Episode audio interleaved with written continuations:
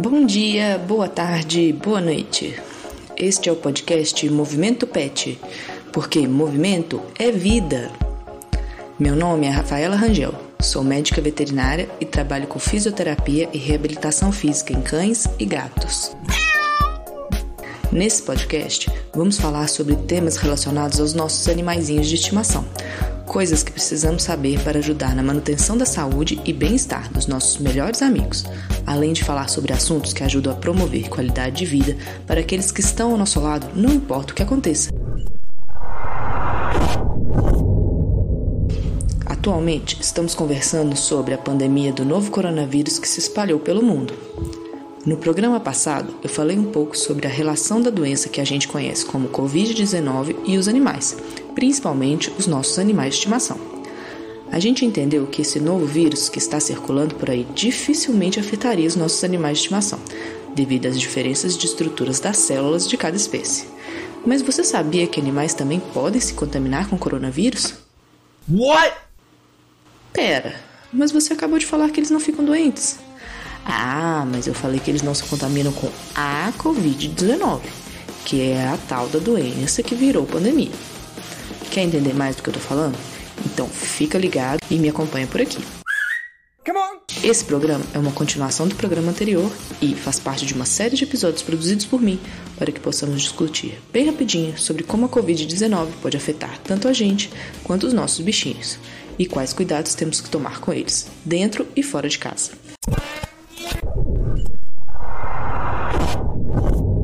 Os tais coronavírus são um tipo de vírus, mas você sabe o que são os vírus? Eu vou tentar explicar. Vírus é uma estrutura bem pequenininha, menor do que uma célula. A única coisa que a maioria deles leva para lá e para cá é o material genético. Afinal, é tudo que eles precisam para conseguir se multiplicar. Eles são tão pequenos que geralmente só carregam o seu gene e mais nada. O engraçado é que nem sempre o vírus carrega o DNA. Os coronavírus, por exemplo, carregam RNA, que é uma molécula parecida com o DNA. Existem em todas as nossas células aos montões e servem para produzir proteínas. Esses coronavírus têm o RNA protegido por uma cápsula de proteínas, que funciona como se fosse a caixinha que guarda o material genético e é isso, não tem mais nada. Por isso que eles precisam entrar em outras células. Aí o material genético deles se mistura lá dentro e eles conseguem se aproveitar da situação, produzir o seu próprio DNA e só daí conseguir se multiplicar e se espalhar. Só que, para entrar nas células, a superfície da caixinha do vírus tem proteínas que reconhecem a superfície das células alheias. No caso do coronavírus, ele tem o que a gente chama de espículas ao redor de toda a sua superfície. São tipo um, uns espinhos e eles têm esse formato todo pontudinho. Os pesquisadores, quando descobriram esse vírus, observaram essa estrutura e acharam que ele se parecia com uma coroa. Por isso, resolveram dar o nome dele de corona. Mas isso é só porque eles, geralmente esse povo gosta de dar o nome em latim para as coisas. E corona significa coroa em latim. Podia ser, sei lá, porco espinho, então, semente de mamona. Mas virou isso aí, né? Fazer o quê? O importante é entender que existem vários tipos de vírus na natureza. Existem alguns vírus, por exemplo, que atacam plantas. Existem outros vírus que matam bactérias. Os vírus estão em todo lugar, fazem parte do nosso ecossistema e são parte importante para o equilíbrio da vida como a conhecemos. Exatamente por estar em todos os lugares e existir uma infinidade de tipos que não podemos dizer que conhecemos todos. Por que você acha que vai no hospital e o médico sempre fala que você está com uma virose? No momento que eu estou gravando esse episódio, estamos no olho do furacão dessa pandemia, vivendo em meio ao risco de entrar em contato com esse novo coronavírus. Muitos milhares de pessoas estão doentes e morrendo ao redor do mundo, pois os seres humanos nunca entraram em contato com esse vírus específico nessa proporção. E, apesar disso, podemos relatar que já conhecemos diversos tipos de coronavírus na natureza. Conhecemos alfa e beta coronavírus, que geralmente infectam mamíferos, e também gama e delta coronavírus, que geralmente infectam pássaros e peixes. Aí os alfabetos estranhos de novo. Dessa vez é grego. Esse povo não sabe usar uma língua que ainda tá viva no mundo, não? Enfim, continuando. Dentre os vírus que conhecemos, sabemos da existência de um coronavírus canino, que pode causar uma diarreia leve, e de um coronavírus felino, que pode causar a peritonite infecciosa felina, doença também chamada de PIF. Ambos são alfa-coronavírus e são específicos para cada espécie, o felino e o canino. Isso significa que o coronavírus de cachorro afeta cachorros, enquanto os de gato afetam apenas gatos. Esses daí são tipos de coronavírus também, mas não estão associados ao atual surto mundial. O vírus que está na boca do povo é chamado de SARS-CoV-2 e pertence aos beta-coronavírus. A ciência já conhece alguns outros coronavírus que são capazes de infectar humanos e causar doenças respiratórias, incluindo entre eles o SARS-CoV, predecessor desse atual SARS-CoV-2, que é o causador da Síndrome Respiratória Aguda Grave, conhecida como SARS, que é a sigla dele em inglês. Além dele, existem outros, como o MERS-CoV, causador da Síndrome Respiratória do Oriente Médio. O SARS-CoV-2 é geneticamente mais relacionado ao SARS-CoV do que ao MERS-CoV, mas ambos são beta-coronavírus, com origem em morcegos. Apesar de ainda não sabermos se a Covid-19 vai se comportar da mesma maneira que a SARS e a MERS, as informações que já se sabe sobre os coronavírus anteriores ajudam a montar as recomendações sobre o que fazer frente à Covid-19. Em gatos, o coronavírus mais conhecido é um vírus causador de uma doença chamada peritonite infecciosa felina, ou PIF, como eu falei antes. Essa é uma doença muito grave e pode ser fatal. E o pior de tudo é que ainda não existe uma vacina eficaz contra ela até hoje. Gatos podem se infectar em contato direto com outros gatos, através de secreções contaminadas. Isso pode ocorrer quando eles cuidam um do outro, se lambendo, por exemplo, ou quando compartilham bandejas sanitárias, tigela de comida, essas coisas.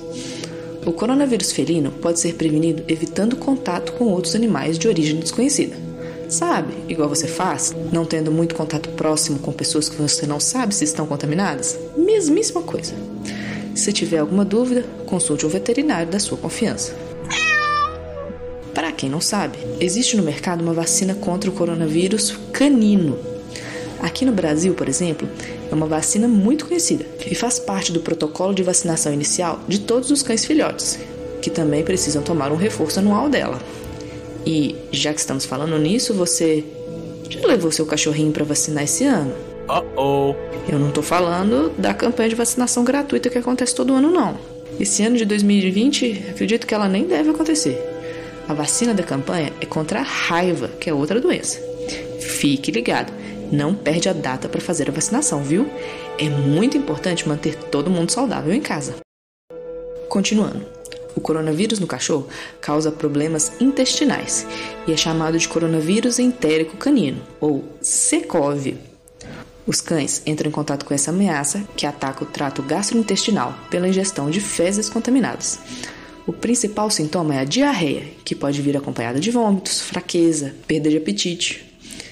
Percebeu quanto esse vírus é diferente do vírus que a gente está enfrentando? As vacinas contra o coronavírus canino não são licenciadas para proteção contra infecções respiratórias. Não há absolutamente nenhuma evidência de que cães vacinados com as vacinas comerciais disponíveis no mercado tenham alguma proteção contra a infecção do SARS-CoV-2, uma vez que o vírus entérico e o respiratório são variantes muito distintas do coronavírus. Óbvio, eu acho que nem precisa falar, mas é bom deixar claro: seres humanos não podem tomar essa vacina. Óbvio. Além de serem vírus diferentes que afetam espécies diferentes, eles causam problemas diferentes no corpo. Além de não te proteger contra nada que você possa se contaminar, Vacinas de cães podem causar reações inesperadas se aplicadas em seres humanos, pois elas não foram feitas para isso. Nunca aplique uma vacina canina em uma pessoa. Mantenha calma e acreditem, essa situação vai passar. Já existem pesquisas no mundo todo para fazer uma vacina eficaz contra esse novo coronavírus humano. Tem uma coisa que eu tenho feito e tem me ajudado bastante. Eu não sei se vai funcionar para você, mas que tal tentar? Vamos montar um monte de energia positiva para os pesquisadores, que eles sejam iluminados com boas ideias e que a ciência encontre o caminho que a gente precisa para sair dessa o quanto antes. Espero que vocês tenham gostado desse episódio. Se gostou, passa a seguir o podcast para saber sempre que tivermos um episódio novo. Você encontra o podcast Movimento Pet no seu agregador de podcasts preferido Estamos no Spotify, Google Podcasts, Apple Podcasts e vários outros. Você também consegue escutar os episódios do programa acessando o site do podcast no endereço anchor.fm barra Movimento Pet. Anchor se escreve A-N-C-H-O-R.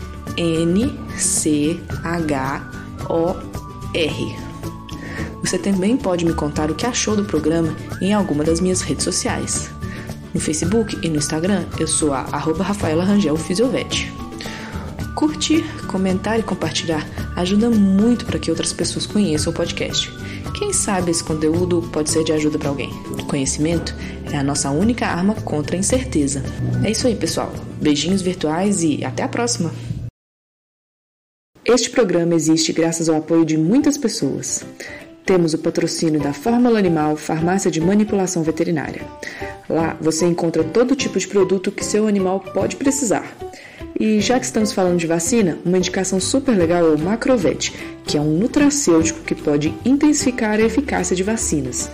Outro produto que tem sido muito utilizado na medicina veterinária é o interferon alfa, que estimula a imunidade e tem ação antiviral. Pergunte ao seu veterinário sobre o uso desses medicamentos para o seu animalzinho. Para orçamentos, na região de Belo Horizonte, é só entrar em contato pelos telefones 31 2528 0988 ou 31 99545 5407. A edição deste podcast é da equipe paciente maravilhosa da Orange DCM. Precisou de marketing e publicidade digital? É só procurar eles no site orangedcm.com.br. Confira todas essas informações que eu disse na descrição deste episódio.